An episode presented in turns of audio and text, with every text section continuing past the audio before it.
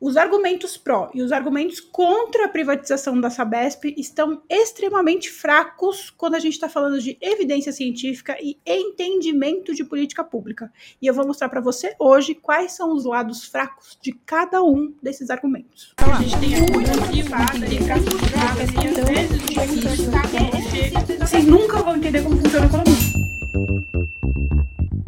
Sejam todos muito bem-vindos a mais um Econolívio, seu podcast diário sobre economia, notícias, atualidades e muito mais. Se você é novo por aqui, meu nome é Olivia Carneiro, eu sou economista, formada pela USP, mestre pela Universidade de Chicago, e eu venho aqui todo santo dia compartilhar tudo que eu aprendi com os ganhadores de Nobel através da leitura do noticiário brasileiro. Meu objetivo não é fazer um podcast jornalístico, muito menos convencer você da minha opinião. Eu só quero compartilhar o conhecimento que eu adquiri com os melhores do mundo para ajudar a gente a dar sentido para as notícias do nosso país. E assim, talvez, quem sabe, a gente consiga formar opiniões, tomar decisões mais embasadas e fundamentadas que possam melhorar a nossa vida, a nossa carreira e o nosso bolso. O assunto de hoje é difícil para todo mundo, até para quem é especialista. Confie em mim que não adianta você ser economista para falar desse assunto com grande domínio, porque é um assunto difícil para dedéu. Mas eu vou mastigar tudo bem bonitinho e eu tô confiante que hoje você vai sair daqui com a propriedade de formar uma opinião e argumentar sobre esse assunto como um especialista. Após confusão com a PM, privatização da Sabesp aprovada na Alesp sem oposição. Ora, pois como foi fácil para o nosso governador Tarcísio, não é verdade? Bom, para quem não conhece, a Sabesp é a empresa de saneamento básico de São Paulo. São quase 30 milhões de pessoas que a Sabesp atende no estado de São Paulo. E isso ganha uma proporção muito grande quando a gente olha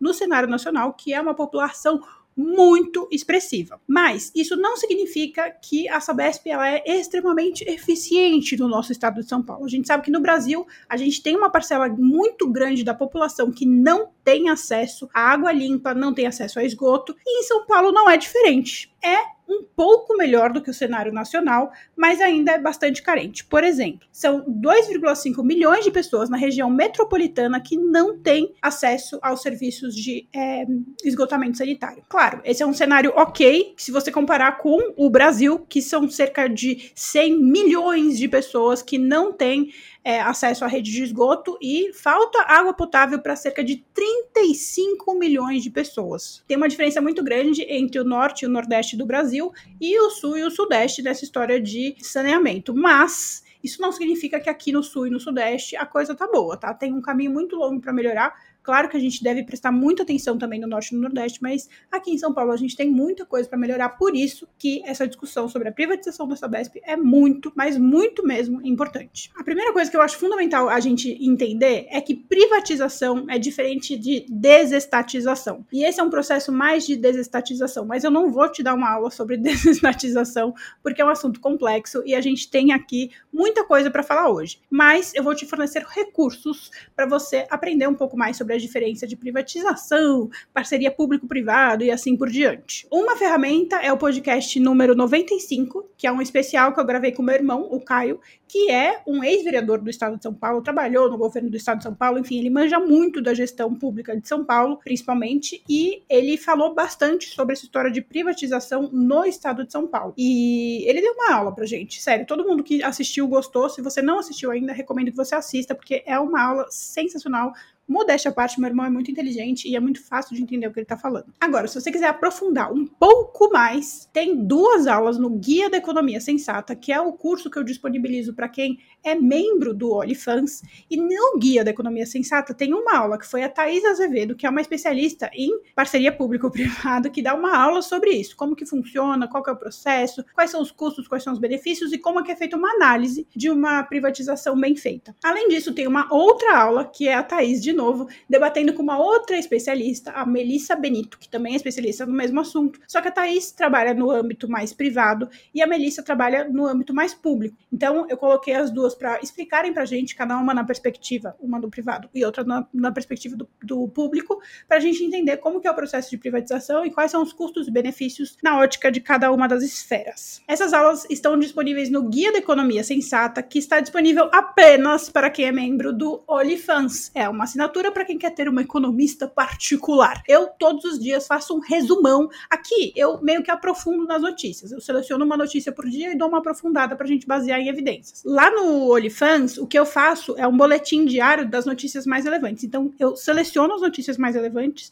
e resumo num áudio de 7 minutos a perspectiva, né, como que essas notícias impactam na nossa vida. Então é mais uma newsletter personalizada e tem alguns recursos ali, dentre eles, por exemplo, Guia da Economia Sensata, que é um curso de economia para quem quiser aprofundar nos tópicos. Então, tem algumas ferramentas ali para quem quiser ter uma economista particular ali para assessorar, como um grupo de WhatsApp, enfim, tem um monte de coisa legal para você usar, mas o core business do OnlyFans é realmente esse boletim, que é um mini podcast de sete minutos em que eu seleciono as notícias mais importantes e mostro o que, que a direita está falando sobre, o que, que a esquerda está falando sobre, qual é o impacto econômico, como que a notícia impacta na sua vida, em resumos de sete minutos. Se você ficou interessado e quer saber mais, clica em algum lugar por aqui que tem olifans.com.br e saiba mais sobre essa assinatura que é baratinha, não sai nem dois reais por dia. Sobre a privatização da Sabesp, o que, que vai mudar? Hoje a Sabesp já é uma empresa de economia mista. Metade da Sabesp é meio que do governo, né, da população do estado de São Paulo, e a outra metade está listada lá na bolsa para quem quiser comprar ações da Sabesp. E qual foi a proposta que foi aprovada? O governo do estado de São Paulo vai ter uma, um percentual menor e vai vender grande parte do seu percentual para uma empresa privada, que vai cuidar de algumas coisas que hoje são responsabilidade do estado. Quais são essas coisas? Governança corporativa. Hoje, a Sabesp ela tem uma governança pública, entre muitas aspas, que ela tem um objetivo mais voltado para o público, né? Por ser uma empresa estatal. Quando ela passa a ter uma governança mais corporativa, passa a ter uma visão mais de estratégia de mercado. O que pode ser bom, mas pode ser ruim também, viu, gente? O lado que pode ser bom é que, por não ser mais uma empresa estatal, a gente tem maior flexibilidade, né? Como uma empresa privada, tem maior flexibilidade nos processos administrativos a empresa estatal geralmente tem várias burocracias que dificultam a flexibilidade administrativa, o que dependendo do contexto, pode ser uma coisa boa, dependendo do contexto, pode ser uma coisa ruim. Levando em consideração que a Sabesp tem vários pontos de ineficiência, a gente tem uma parcela enorme da população que não tem acesso ao saneamento básico, que é uma, um direito constitucional de dignidade mínima do cidadão brasileiro. Em teoria, facilitar o processo administrativo flexibiliza para esse tipo de serviço chegar em mais gente. Mas é em teoria, e você já vai entender por que, que eu estou frisando tanto tanto que isso é uma teoria, não necessariamente vai refletir na prática. Outro aspecto que muda com a privatização é a questão dos investimentos e das finanças corporativas, porque a partir do momento que a empresa passa a ser mais privada do que pública, ela também passa a ter mais investimentos, em teoria, de novo, né? Passa a ter mais investimentos privados do que público. Então, fica do interesse, como o acionista, ele vai ter interesse comercial na empresa, ele também vai ter interesse em investir naquela empresa, vai ter mais interesse para investir naquela empresa para ela se tornar cada vez mais lucrativa e valer mais a pena para esse cara ser acionista dessa empresa. Então, em tese, também aumenta a probabilidade ali, o apetite do investidor para colocar dinheiro na empresa empresa privada. Que não acontece quando a empresa é pública, porque né, a gente sabe que não faz muito sentido você investir dinheiro numa empresa pública quando a gente está falando de Brasil principalmente. Embora pudesse fazer sentido, hoje em dia não faz. a promessa dessa privatização é universalizar o saneamento. Eu adoro essa palavra, universalização, vocês já sabem, né? Universalização é quando a gente coloca para todo mundo, quando chega para todo mundo. Quando a gente fala de universalização no ensino, a gente tinha uma parcela da população que não tinha acesso, por exemplo, à escola. A gente universalizou o ensino na medida que as escolas chegaram a todo mundo. A mesma coisa é, o, é a promessa, tá, gente, com essa questão do saneamento. Desde que eu me entendo por gente, o saneamento no Brasil é um dos maiores gargalos que a gente enfrenta. Eu já vi o Brasil evoluir muito em muitas coisas, embora eu não seja muito velha, é, eu já vi algum progresso no nosso país em vários sentidos, como diminuição da prostituição infantil, aumento da escolaridade da população, redução do, da taxa de analfabetismo, redução do, da mortalidade infantil, enfim, eu vi vários avanços é, sociais no nosso país desde que eu me entendo por gente, mas a questão do saneamento é uma questão que permanece e é impressionante como a gente não consegue evoluir nesse sentido. Então, então, talvez o argumento que o pessoal que defende a privatização é que, poxa, a gente está tanto tempo com o Estado cuidando do saneamento, a gente não conseguiu fazer o saneamento ficar universal, tem um monte de gente que não tem acesso à água limpa e que não tem acesso ao esgoto. Talvez, se a gente passar essa responsabilidade para o setor privado, o setor privado, com uma fiscalização forte em cima,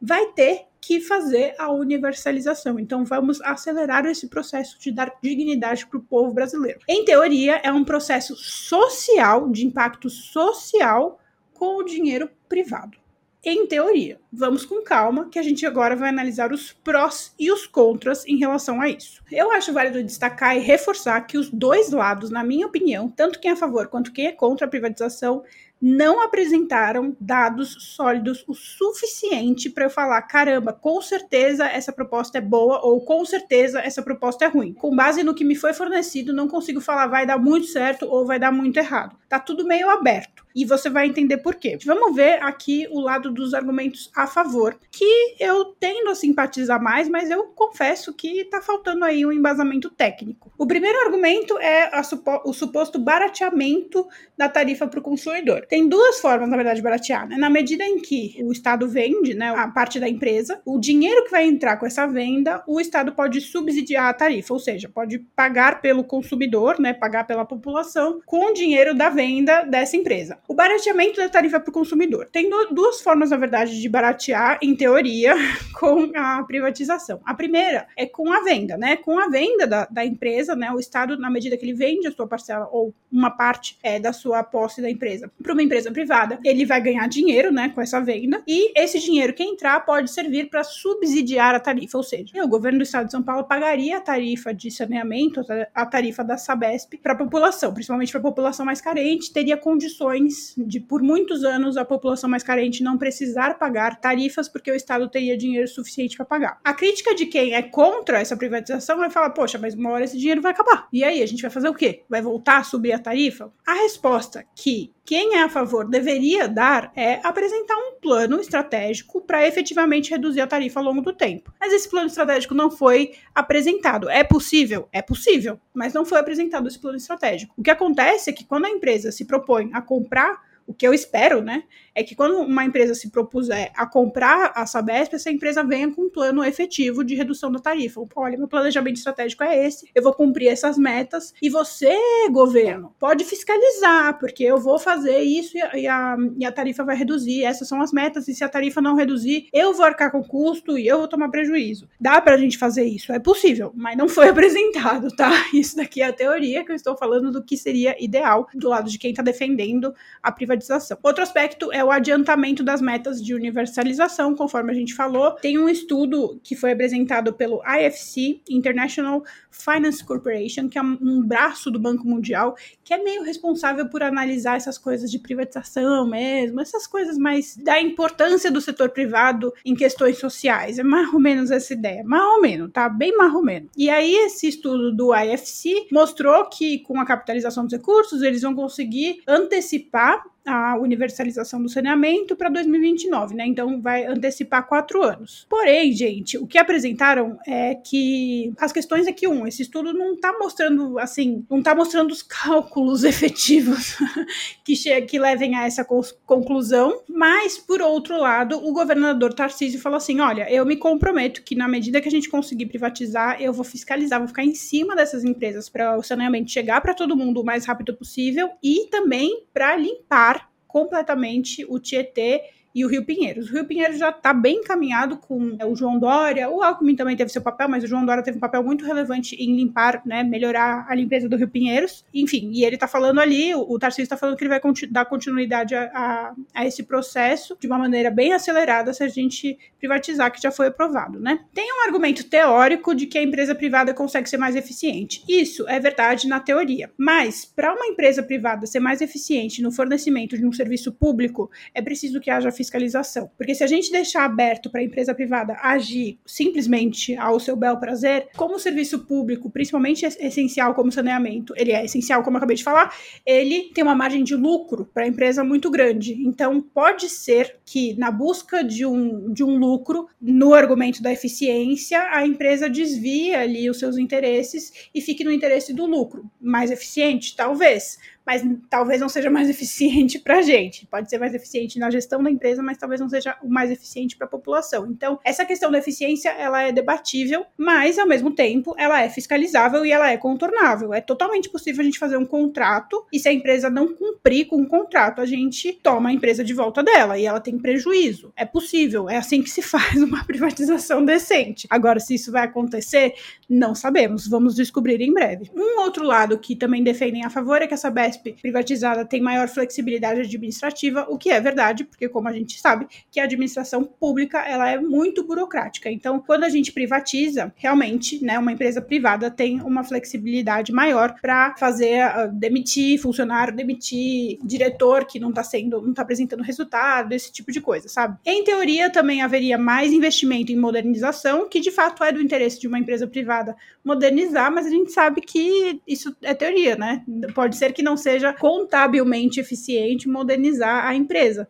Então, é uma teoria. Pode ser que seja verdade, pode ser mas não sabemos. Beleza, a gente viu que os argumentos pró fazem sentido, são argumentos muito legais, mas assim, eles não estão solidificados o suficiente para a gente falar que de fato vai acontecer essas coisas. A gente precisa de alguns instrumentos institucionais, como contratos, regras, fiscalizações, para garantir que, de fato, essa privatização vai atingir esses objetivos. Então, está parcialmente favorável. Em tese, tá ok, mas entre a teoria e a prática existe um caminho, né? Agora, do outro lado, o lado que é contra, eu também só vi argumentos ideológicos, sendo bem sincera. O que chegou mais perto de ser um argumento técnico é completamente absurdo. Quem tá defendendo esses argumentos supostamente técnicos realmente não estudou nada sobre esse assunto e a gente vai falar um pouquinho sobre isso. O primeiro ponto, que inclusive vi a Tábua tá falando esses dias num debate, ela falou assim: Poxa, mas a tarifa só vai ser reduzida por um período né? Porque uma hora o dinheiro vai acabar. Isso eu concordo, é, é, limitado mesmo, mas é contornável, né? Como eu falei, é uma coisa que a gente pode pedir, a gente pode exigir da empresa que ela apresente um plano de negócios e ela se comprometa a reduzir a tarifa, e se ela não reduzir a tarifa, ela tem que pagar multa, ela tem que arcar com custo, não sei, entendeu? A gente pode fazer um, um mecanismo institucional para amarrar essa questão da tarifa. Então, esse questionamento contra, ele é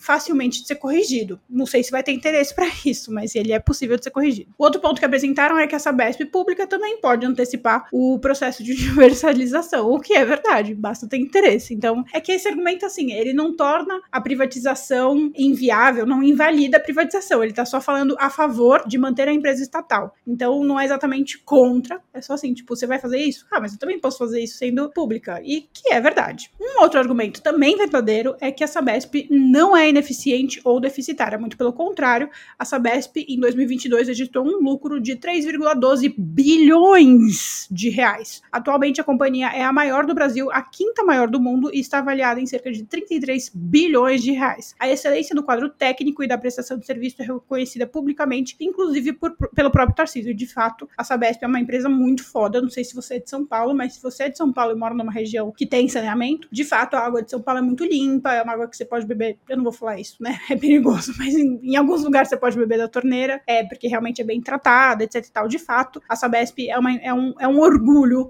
de nosso estado. Então, esse é um argumento que realmente, assim, não é ideológico e não é falho, é um argumento verdadeiro, assim, não é eficiente, não é ineficiente. Então, por que, que a gente quer privatizar para tornar mais eficiente se ela já é eficiente, entendeu? O estudo do IFC não é imparcial, o que é verdade. Esse estudo recebeu várias críticas, inclusive diminuiu bastante a credibilidade do IFC, porque não ficou um estudo digno de AFC, sabe? Olha que loucura. Esse estudo foi contratado pelo governo do Tarcísio, que é a favor da privatização. A proposta veio do governo do Tarcísio. E ele foi contratado sem licitação, ou seja, eles não chegaram para o que o governo deve fazer quando ele vai contratar um serviço. Um, quando o poder público vai contratar um serviço, ele deve chegar para o mercado e falar assim: gente, eu quero contratar esse serviço, façam ofertas e eu vou contratar o que me fizer a melhor oferta. Não houve isso. Eles chegaram direto para o FC e falaram: ah, FC, eu quero um estudo que mostre aí que a privatização é boa. E eles falaram isso mesmo porque, para pagar né, para o IFC, a proposta que o governo fez foi: se você concluir no seu estudo que a privatização é boa, a gente vai pagar um pouquinho a mais, cerca de 45 milhões. E caso o estudo fosse negativo, né, mostrasse que a proposta era ruim, o que seria pago seria cerca de 8,6 bilhões. é meio palhaçado isso daí, né? Essa parte invalidou bastante o estudo do AFC. Ou aí um outro argumento é que o foco da empresa privada será só o lucro, o que também não é verdade. Primeiro que é, o fato da empresa focar no lucro não necessariamente significa que é ruim, se isso for bem amarrado. Segundo que quando a gente privatiza, a gente coloca alguns requisitos no processo de privatização que incluem sim metas sociais. Hoje em dia, e aí a gente pode falar sobre isso em outro momento, mas hoje em dia eu, eu ainda acho estranho esse pessoal comunista que é contra o capitalismo e tal, que ainda não entendeu que hoje mais do que nunca isso é mais evidente, né? Que a empresa não tem uma função meramente do lucro, gente. Isso daí é o capitalismo de Marx, lá de 200 mil anos atrás, entendeu? Hoje em dia, a gente tem esse lance do ESG, que é extremamente importante e que está cada vez mais pesando nas questões corporativas. A gente tem é, outros fatores que validam e aumentam o valor da empresa se ela estiver comprometida com questões sociais, ambientais, econômicas, etc. Então, não é só o lucro, mas essa crítica ela é relativamente válida,